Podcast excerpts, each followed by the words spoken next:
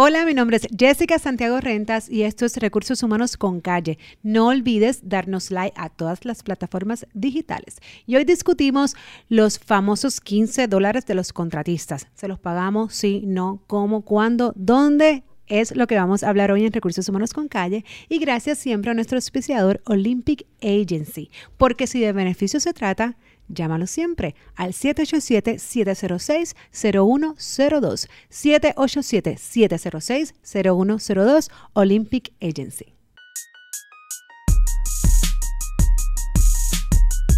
Saludos y gracias por sintonizar un día más Recursos Humanos con Calle. Sé que muchos hemos escuchado sobre la Orden Ejecutiva 033 firmada en el 2018 sobre los famosos 15 dólares para pagar a ciertos proyectos, contratos, una cosa u otra. Hoy vamos a hablar sobre esto y nos acompaña el ingeniero Alejandro Abrams. Bienvenido. Gracias. Presidente de la Asociación de Contratistas Generales de América, capítulo de Puerto Rico. Gracias. Gracias a ti, Jessica. Y por el otro lado tenemos a mi amigo y también compañero de Economía con Calle, el analista financiero Edgardo Vicente. Edgardo. ¿Cómo estás, Jessica? Todo bien, por acá en otros lares tú. Bienvenido, bienvenido. Este es el segundo de Recursos Humanos que hago contigo. Ah, viste. bueno, pero nada, acá vamos a hablar un poquito, como les comentaba, de qué significa esta orden ejecutiva, qué es lo que trae y precisamente también traemos, ¿verdad?, a, Edgardo porque más allá de, cómo esto impacta, eh, obviamente solamente y, digo solamente porque este aumento salarial vino para los contratistas o no, o los empleados en ciertos proyectos que vamos a definir, cómo realmente esto puede afectar más allá la economía en general de Puerto Rico. Así que nos acompaña, como les mencioné, el ingeniero Abrams, que nos va a explicar un poquito de qué es la orden específicamente y qué, y, y qué importante deben de entender ¿verdad? los contratistas y quienes trabajan en esta industria para poder cumplir con la misma. Bien, pues saludos Jessica y gracias por la oportunidad. Eh, la orden ejecutiva 033 fue firmada eh, en, 2018 por el entonces gobernador eh, Ricardo Rosselló. La orden lo que estipula básicamente, a grosso modo, son dos aspectos importantes en, el ámbito laboral y es el salario mínimo, como dijo, dijo Jessica, comienza en 15 dólares la hora y lo segundo es que eh, ponen acuerdos eh, patronales obligatorios en todos los contratos eh, de más de 2 millones de dólares, pues que con, con el, la reconstrucción que va a sufrir o, o, va a tener Puerto Rico, pues es evidente que todos los contratos van a sobrepasar ese, ese, esa cuantía.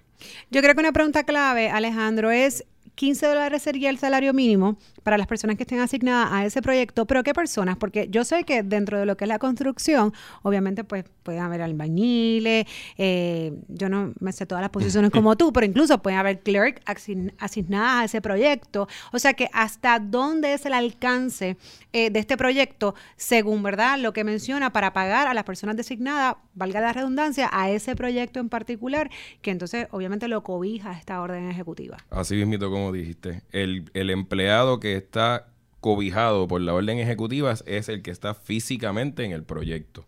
Importante recalcar que los subcontratistas y suplidores que estén ayudando o tengan un contrato con el contratista también se están cobijados por la orden ejecutiva. Por lo tanto, todo empleado que pise ese proyecto, que tenga la orden ejecutiva en el contrato, tiene que devengar salario mínimo de 15 dólares la hora. Eso significa que si, por ejemplo, tú tienes un proyecto y tú subcontratas esta otra persona, eh, ¿verdad? Para que te dé ciertos servicios, pero eso incluye cuatro personas allí, esa persona te tiene que garantizar a ti. O sea que tú tienes que también tener los controles o hacer a lo mejor unos protocolos nuevos dentro de tu empresa para poder, obviamente, asegurarte que las personas que tú subcontratas cumplan con esto.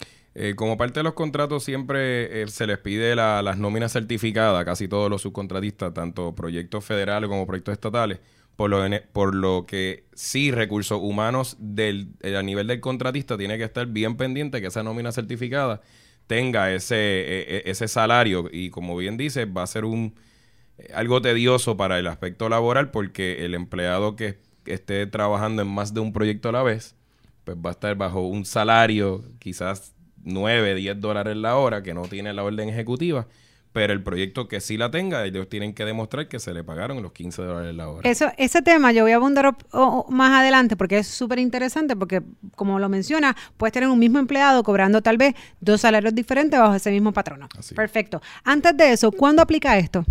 Bueno, Eh, pregunta bien interesante. La ley entró en efecto inmediatamente, la orden ejecutiva, por lo que se supone que ya todos los contratos eh, se le aplique.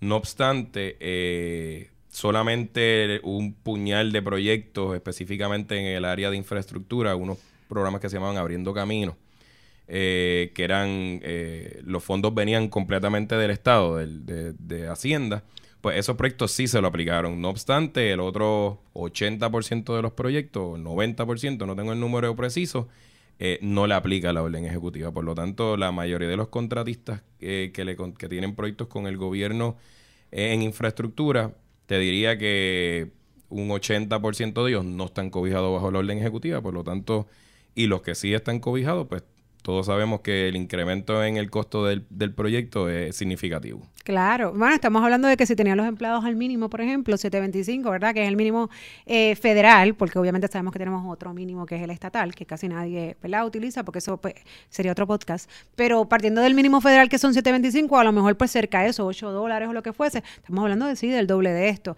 Eh, una cosa que me pareció sumamente interesante cuando estaba leyendo la orden ejecutiva, y, y Edgardo, dame acá tu opinión, es que parte de lo que mencionaba era que pues los salarios, ¿verdad? Y hubo economistas envueltos en esta, en esta orden, porque se estudió, ¿verdad? Que parte de los salarios eh, que, que estas personas tienen, eh, pues estaban por debajo de lo que merecen, incluso pues cito, sino conforme a los riesgos y sacrificios de su salario, lo cual a mí me parece que es muy justo y que es cierto. Pero yo, mi pregunta es, yo no sé cuál es el propósito final o a dónde quieren llegar, pero yo creo que eh, salarios por debajo de a, lo, que lo mejor, ¿verdad?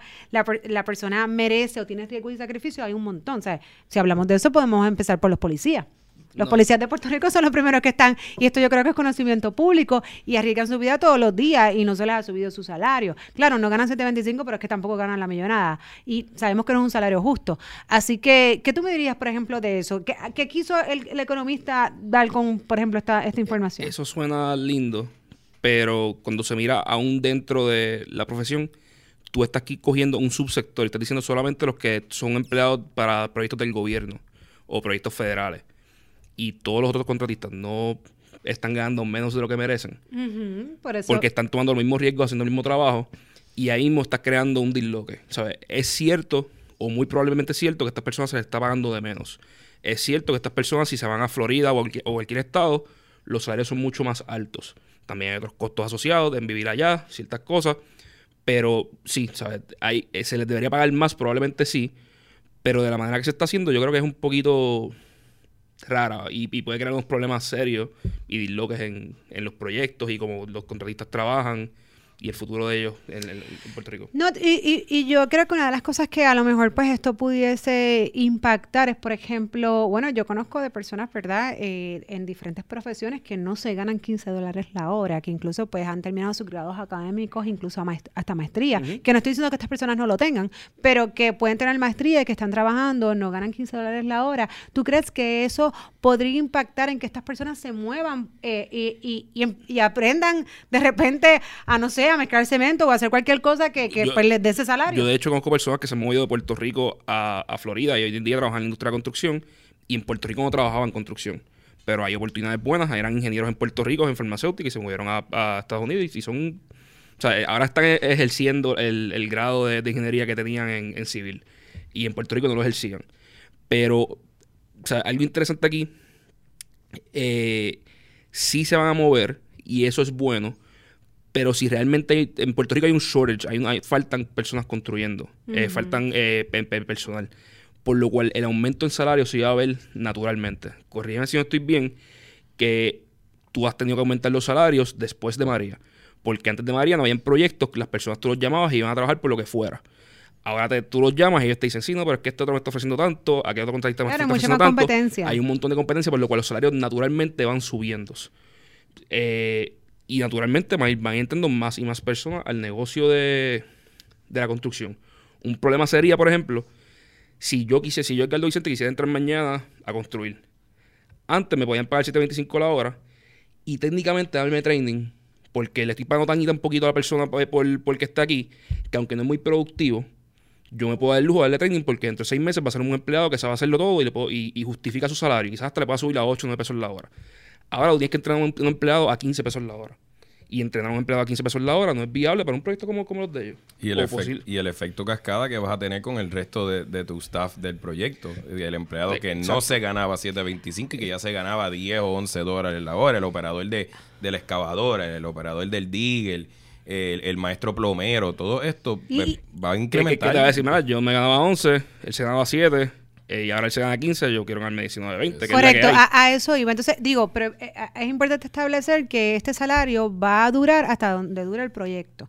Porque obviamente si tú, por ejemplo, eres el patrono y mañana tienes otro proyecto que nada tiene que ver con estos fondos, eh, ¿verdad? Estatales, que son los que definen la orden ejecutiva, pues entonces tú los regresas a, a tu a tu, a tu salario anterior. O sea, que es como realmente, ¿sabes? Cuando vayas a trabajar para la industria privada, pues entonces si tú le pagas 8 o 9 dólares, lo vas a regresar a 9 dólares. eso- Incluso al momento puedes tener lo que conocemos, ¿verdad? Como, como un two-tier, sino que, no- que tienen lo- lo- los dos salarios. O sea, que cuán eficiente o efectivo realmente es esto si no va a durar. Bueno, va a durar mientras sigan habiendo Mientras proyectos de, de- de claro. gobiernos y, y fondos federales. Pero, ah, o sea, queremos dislocas a corto plazo que, como tú bien dices, van a tener que mover sistemas nuevos de, de contabilidad, añadir sistemas de recursos humanos para asegurarse que todo el mundo esté en la nómina correcta, que si un empleado está en dos proyectos. Sí, a nivel administrativo se- es un se- gasto. a nivel administrativo es un, es un problema. Y si mañana yo quiero dejar de hacer trabajos para el gobierno y me voy a enfocar en la industria privada porque la industria privada está creciendo, pues yo como empresa hice ese gasto para el gobierno y ya no puedo, ya no tengo por qué, o sea, hice un gasto que no, que no voy a seguir sacándole fruto. Igualmente, si soy una empresa nueva que quiero entrar al gobierno ahora y soy un contratista joven, ¿sabes? Estoy buscando entrar al gobierno, me pone un higher benchmark de gasto y de, y de, y de infraestructura para poder entrar. Porque antes podía entrar con la misma infraestructura, infraestructura que tenía para, para los proyectos que ya hacía residenciales o comerciales. Ahora tengo que añadir todo un layer de gastos y, operaciones para poder trabajar. Y tienes que pensar en el, en el dueño privado, en el contratista que no trabaja con el gobierno, no tiene contratación. ¿Cómo el contratista privado puede hacer ese, ese ajuste? Porque lo- los contratistas que, ¿verdad? Yo le trabajo al gobierno, pues cuando me ponen la orden ejecutiva, pues ya yo sé que el proyecto le costó un 40% más de lo que le hubiese costado sin la orden ejecutiva. Pero ¿y qué hace entonces los, los Marriott cuando quieran hacer hoteles que presupuestaron 100 No millones? van a tener empleados. No, el- Eso lo que no va a hacer, porque entonces para tú poder competir con las personas que manejan estos proyectos va a ser bien difícil porque definitivamente vas a tener que entonces buscar salarios de 15 dólares el mínimo y no necesariamente los patronos acá en Puerto Rico pueden, pu- o sea, puede- tienen la, la- la absorbencia económica para pagar ese mínimo. No, que simplemente la industria privada no los va a poder absorber porque los hoteles ya tienen un costo. Ya, ya yo los compré, como bien dijiste, yo los compré asumiendo unos costos de, de reconstrucción y de remodelación. Y si tú me, me incrementas los costos masivamente, pues no lo puedo reconstruir, no lo puedo mejorar.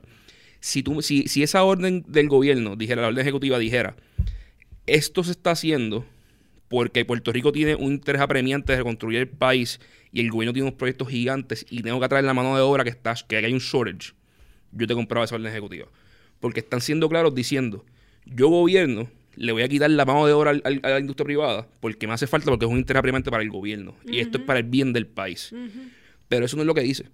Está diciendo, no, esto es para el bien de los trabajadores, pero tú estás, entonces estás discriminando contra trabajadores, porque el, que, el que logra tener el placer de trabajar para el gobierno tiene, tiene un salario Claro, bien no, alto no, y, de- y como, el otro tiene un y- salario bien bajo. y como mencionaba desde el principio, para los trabajadores de este sector, porque volvemos, si nos, si nos ponemos a evaluar los trabajadores que están underpaid, ¿verdad? Que están, que están eh, lo que podemos este, definir como que están pagos bajo el salario que a lo mejor, pues, deberían merecer, ¿no? Pues hay muchísimos, incluyendo empleados directos de gobierno, ¿no? De Ujú. proyectos directos de gobierno que, como mencioné, sabemos que los policías en Puerto Rico no están no bien pagos. ni- y si ni hablamos de digno. sacrificios de riesgo, son los primeros que entonces deberíamos evaluar eso y no, no lo hemos hecho. O sea que eh, comparto contigo la ideología porque tiene mucho sentido. Sin embargo, si hay algo que la orden ejecutiva eh, tiene como condición eh, y es que el cemento que se ha utilizado para estos proyectos debe venir de industrias de Puerto Rico, o sea, de, de, de,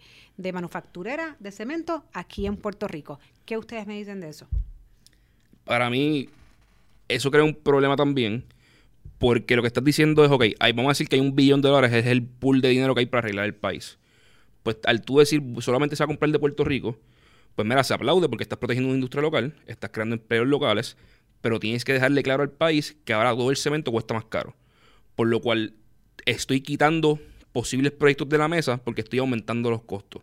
Yo gobierno estoy decidiendo, voy a aumentar los costos de empleomanía, ya sea para poder reclu- para, asegurarme que pueda reclutar o por la razón que sea, porque ellos- como ellos dicen, porque es, una, porque es una injusticia. Y a la misma vez estoy aumentando el costo de la, de, de la materia prima, por lo cual si, si aumento la materia prima y aumento el, el, la- el costo de mano de obra, lo que resulta es en menos proyectos. O sea, el, el, monto final... es menos proyecto, pero también es un proyecto bien costoso. Por eso, para el eso, gobierno. por para eso. que, pa- entonces, Porque, porque si el monto final de dinero que hay disponible, que es limitado, vamos a decir que es un billón, en verdad son, o sea, la, la cantidad varía entre 45 billones y los 95 que dice Trump. No nos metamos en eso, vamos a decir que es un billón para razones estándares.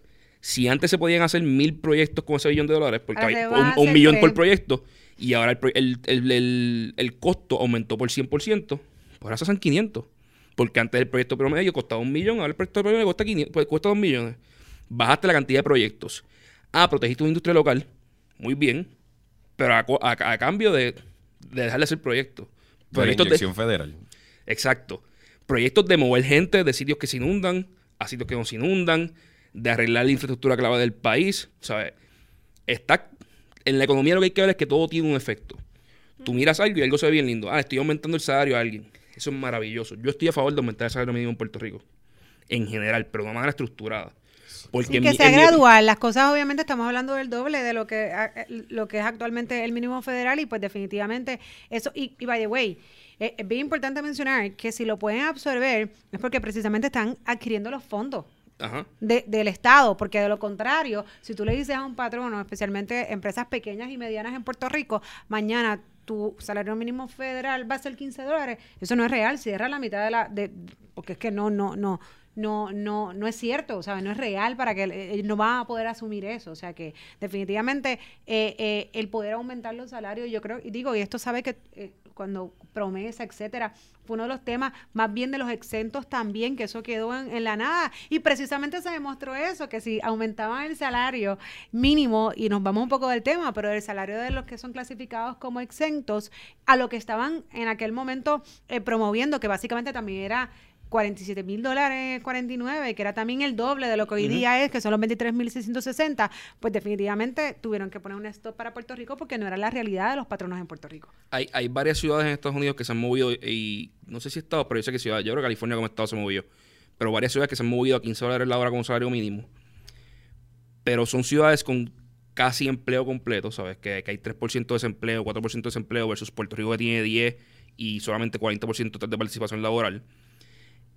Eso es importante, Y, pues. todo, y todos los economistas, o mucho, o un lado de economistas, los de, los de bien de derecha, decían, ah, eso va a aumentar los costos, va a crear un revolú, va a hacer que compañías quiebren. Nada de eso pasó. O sea, todo está bien. Pero se hizo, como te dije, se hizo en ciudades y en estados en los que las cosas son diferentes a Puerto Rico en este momento.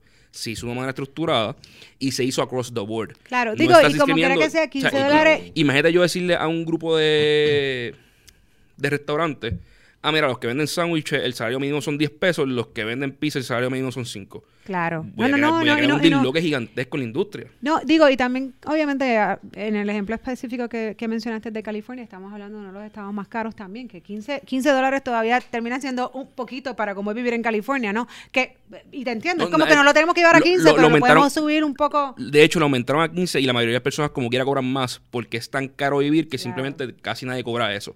Claro. En Puerto Rico, de, de hecho, se- eh, la, la Junta habló de bajar el salario mínimo. Y yo dije, mira, eso es una locura porque lo que vas a hacer es aumentar, bajar aún más la tasa de participación. Yo creo que, que al aumentar el salario, incluso en construcción, que es uno de estos entry-level jobs que en verdad mueven la economía un montón porque no tienes que ir a la universidad para hacerlo. O sea, puede entrar cualquier muchacho y entrar a ganar. Sí, coger una capacitación y rápido ya Exacto. entrar. eh, Pero, pero, pero tiene que poder entrar a un salario bastante bajito y Para poco a tú poco convertirse claro, en un master no plumber, convertirse en, en un handyman de verdad y, y- y puede... La, Sí, la que- asociación, cuando el gobernador estaba evaluando, cuando le implementó, la asociación tuvo reuniones corriditas con él y, y nosotros simplemente le planteamos dos cosas. Uno, o lo pones across the board, que tienes que dárselo a todos los empleados. El salario mínimo no es de la industria nada más, es across the board para que sea un, un- una cancha ani- anivelada. Lo segundo que le dimos es, pues mira, entendemos porque el, el AGC aboga por un incremento en, en- en- en la fuerza laboral de construcción.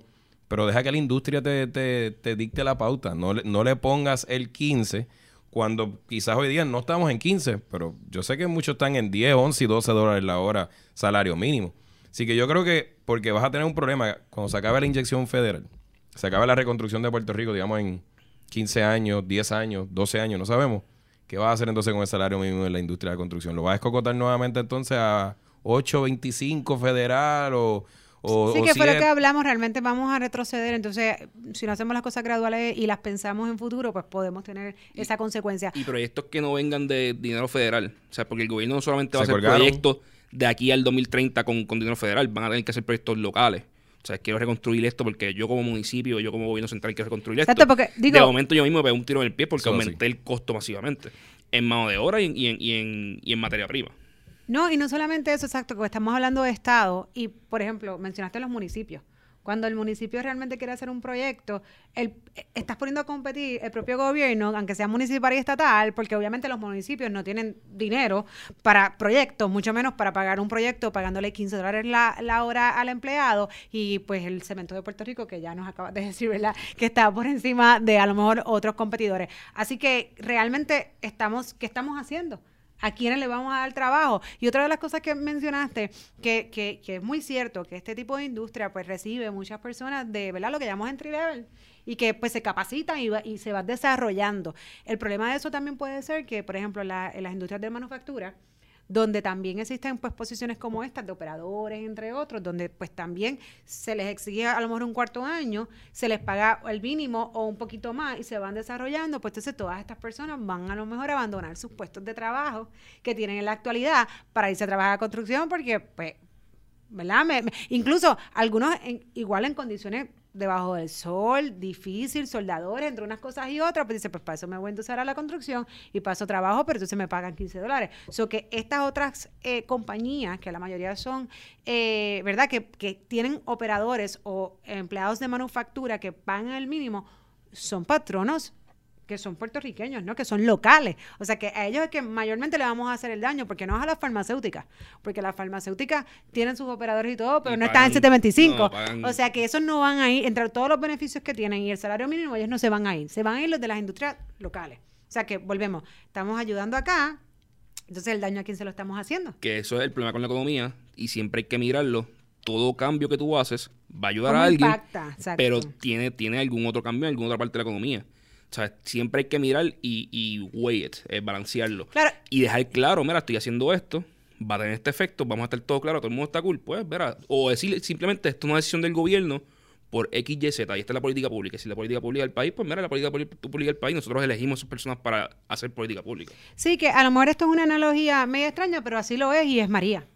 María, pues fue, fue, ¿verdad? Un desastre natural en Puerto Rico que sabemos que, que afectó a muchísima gente, sin embargo, le ha dado oportunidad de negocio o de otras cosas a muchísimas otras personas, como por ejemplo la construcción en Puerto Rico, que sabemos que estaba decaída, que iba para abajo, este, que incluso muchas firmas de ingeniería se, han- se habían ido a quiebra, y sin embargo, después de María, han vuelto a resurgir, ha dado un montón de empleo, ha creado empleos nuevos, ha creado estas cosas, o sea que, pues, como dicen por ahí, la desdicha de uno es la dicha de otro, lamentablemente, pero hay una diferencia entre María y esto, es que María pues nadie lo planificó y, es una cuestión natural. Esto se está planificando y pensando. y lo podemos hacer mejor.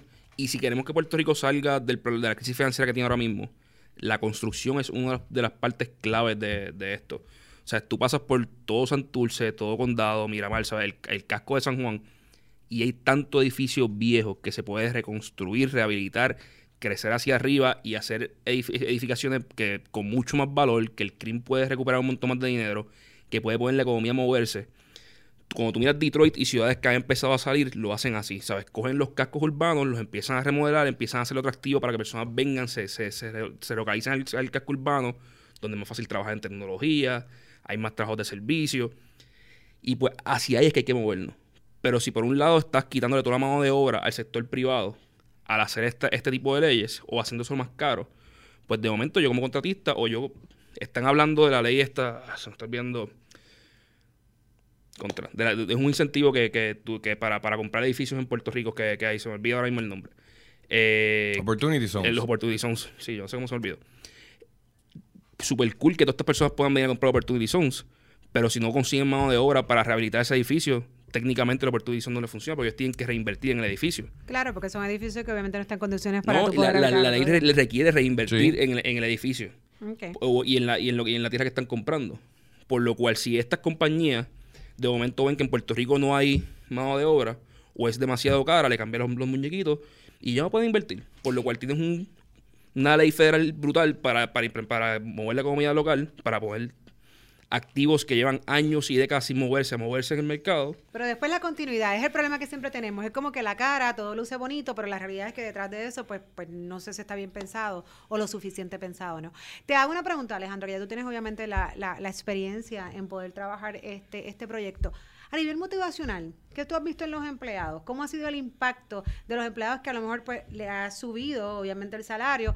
Los que tienen dos salarios, o, ¿verdad? Dependiendo, y los que no les ha impactado el salario, pero son tus empleados. Bueno, en el caso mío que no tengo ningún proyecto eh, directamente, pero sí de lo, de lo que hemos, del insumo que hemos recogido, eh, lo que tienes es una fuerza laboral que lo que quiere es única y exclusivamente ir a ese proyecto de 15 dólares la hora. Eh, te crea un desfase internamente porque pues tienes que premiar al que lleva más años, que te ha sido este, ¿verdad? fiel y, eh, tienes el problema del staffing clerical, el staffing de la oficina, tienes los ingenieros, tienes todo este tipo de gente que, que se lo comentan entre ellos mismos y dicen, mira, pues, pues yo quiero ir a este proyecto porque este proyecto sí tiene la orden ejecutiva y ahí me van a pagar los 15 dólares la hora. Claro, yo, mi, mi pregunta sería, ¿y cuando se acabe ese proyecto? Porque tú ¿qué vas a hacer? Retención. Vas a mantener tu, tu empleado a 15 dólares la hora, eh, el efecto que te trae con los otros empleados. Y no perdamos perspectiva que ahora mismo los números de empleo de construcción están básicamente un poquito por encima de los números premaría. O sea, tuvimos un boom, un crecimiento heavy en, en, en empleomanía de construcción que llegó a los 50 y pico mil. Pero ya se acabó los fondos de Toga Renace.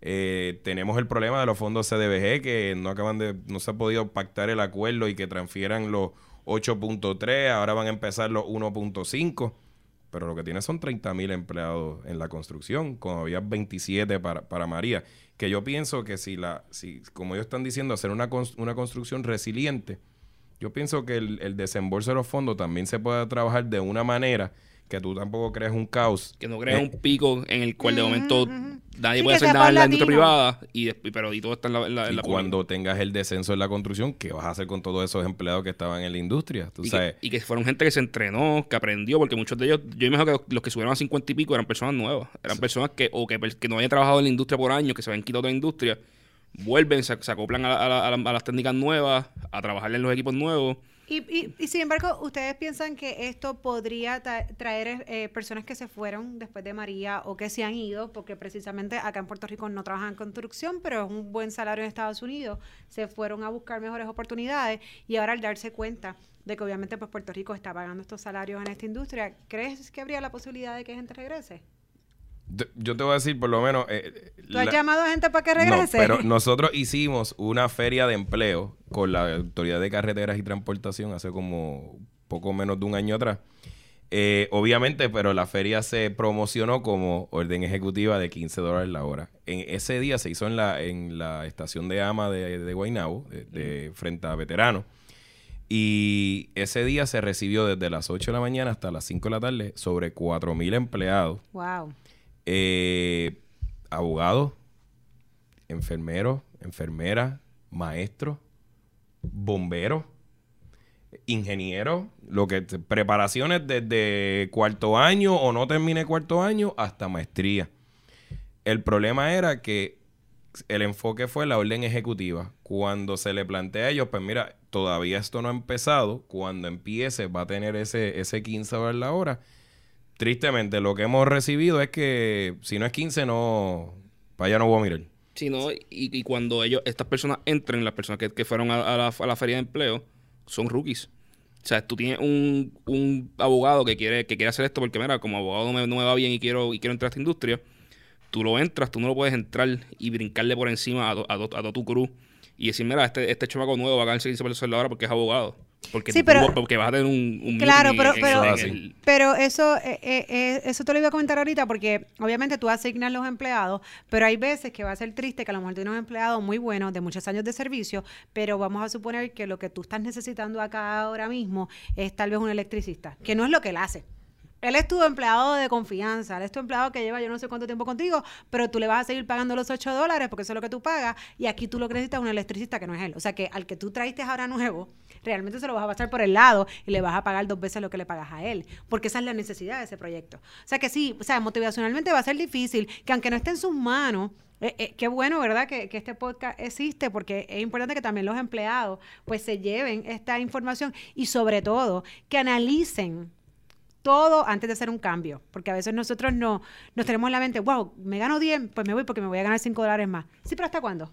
Ajá. ¿Hasta cuándo? Si realmente estás a lo mejor en un lugar que tienes pues otros beneficios que obviamente pues cuando tú lo sumas es parte de tu compensación, lo que cuesta un plan médico, lo que cuesta un plan de retiro, lo que cuesta un bon, una bonificación, un tipo de bono, lo que fuese. Así que no es que no hagas el salto, no es que busques mejores, ¿verdad? Eh, mejores opciones, pero sí que analices antes de moverte todo lo que realmente esta orden ejecutiva trae, porque esto no va a ser forever and ever, o todos los proyectos de construcción. Y quizás los empleados mismos, porque estas personas sí tú dijeras, mira, pues no vamos a subir a 15 dólares la hora los de gobierno solamente, vamos a subir a 9 todos los salarios de construcción o, o algo así, ¿sabes? Que, sea, que sea uniforme, pues subes a todos los empleados. O sea, toda la empleomanía del país ve un beneficio.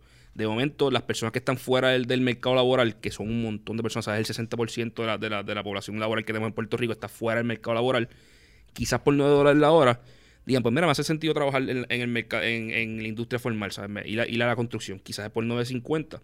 Pero el, hacer un, sub, un subgrupo tan pequeño de 15, lo que, lo, que está, lo, que, lo que ellos ven es que llego y era un embuste. Y pues me voy para atrás para mi casa. O sea, no, no voy a trabajar. Versus que quizás si lo hiciera across the board, de una manera más estructurada, a 9, 9.50, no sé el número, pues quizás pueda sacar parte de esas personas que están en sus casas, que no les hace sentido dejar de coger los cupones por 7.25 la hora quizás en 9 dólares la hora sí, quizás en 10 dólares la hora sí. Es cuál es el punto en el que yo puedo traer a esas personas que están marginales a que brinquen y, y, trabajen, la clase Pero ese, ese ejemplo que diste, eso también pasa, porque puedes tener a alguien que se estaba ganando 8.25 la hora, tú lo quieres insertar en un proyecto con la orden ejecutiva de 15 dólares y te dice, pues mira, yo no puedo ir para allá, ingeniero, porque voy a perder X, Y, Z beneficios. Sí, los otros beneficios, quedarme en casa. Prefiero, quedarme en casa y, la, y ellos mismos saben que si los voy a perder, por un proyecto de seis meses y como se sacan esos seis meses, no volver a pedirlo y entrar a, la fila. Hay que volver a entrar a la y fila. Yo de... dispuesto a entrar a la fila, ¿sabes? Porque me, me puedo darle para siempre y no, y no volverlos a coger. Pero lamentablemente, claro, no nos llamaron para hacer este proyecto, así que pues no nos tomaron en consideración Alejandro, pues toca vivir con lo que tenemos, que es la orden 033 ¿cómo está. A mí me sorprende que no llamen a las personas que afecta directamente. Pero mira, bueno, pero, pero ahí, ahí es que está fuerte porque si hay una industria y dice, verá, esto, esto les va a afectar a ustedes. Bueno, pero sin pues, embargo, tú como presidente de la AGC, sí, ustedes sí, obviamente reaccionaron, lo que pasa es que no lo tomaron no. ah, por eso, por eso, por eso, pero, pero que si hay alguien que se debería tomar en cuenta para esto, y que, no lo tomaron. Ah, quiero ayudar a esta industria y a que, y a que recluten más fácilmente. Pues yo voy, estoy a la puerta. ¿Cómo puedo ayudar a la Le recomendamos que estábamos completamente a favor un, un incremento en el salario de, de, nuestra industria, porque los empleados se lo merecen y con lo que viene por ahí de, de reconstrucción, pues es bueno tenerlo. Ahora, de la manera que se implementó un plumazo y ya desde hoy en adelante eso va Incluso se veía la desorganización de la misma ley porque no sabían cómo aplicarla, qué aplica aquí. No, de momento, pues ese proyecto sí, ese proyecto no. Le estoy explicando a Jessica que básicamente ahora en los contratos tú tienes que hacer la pregunta explícita.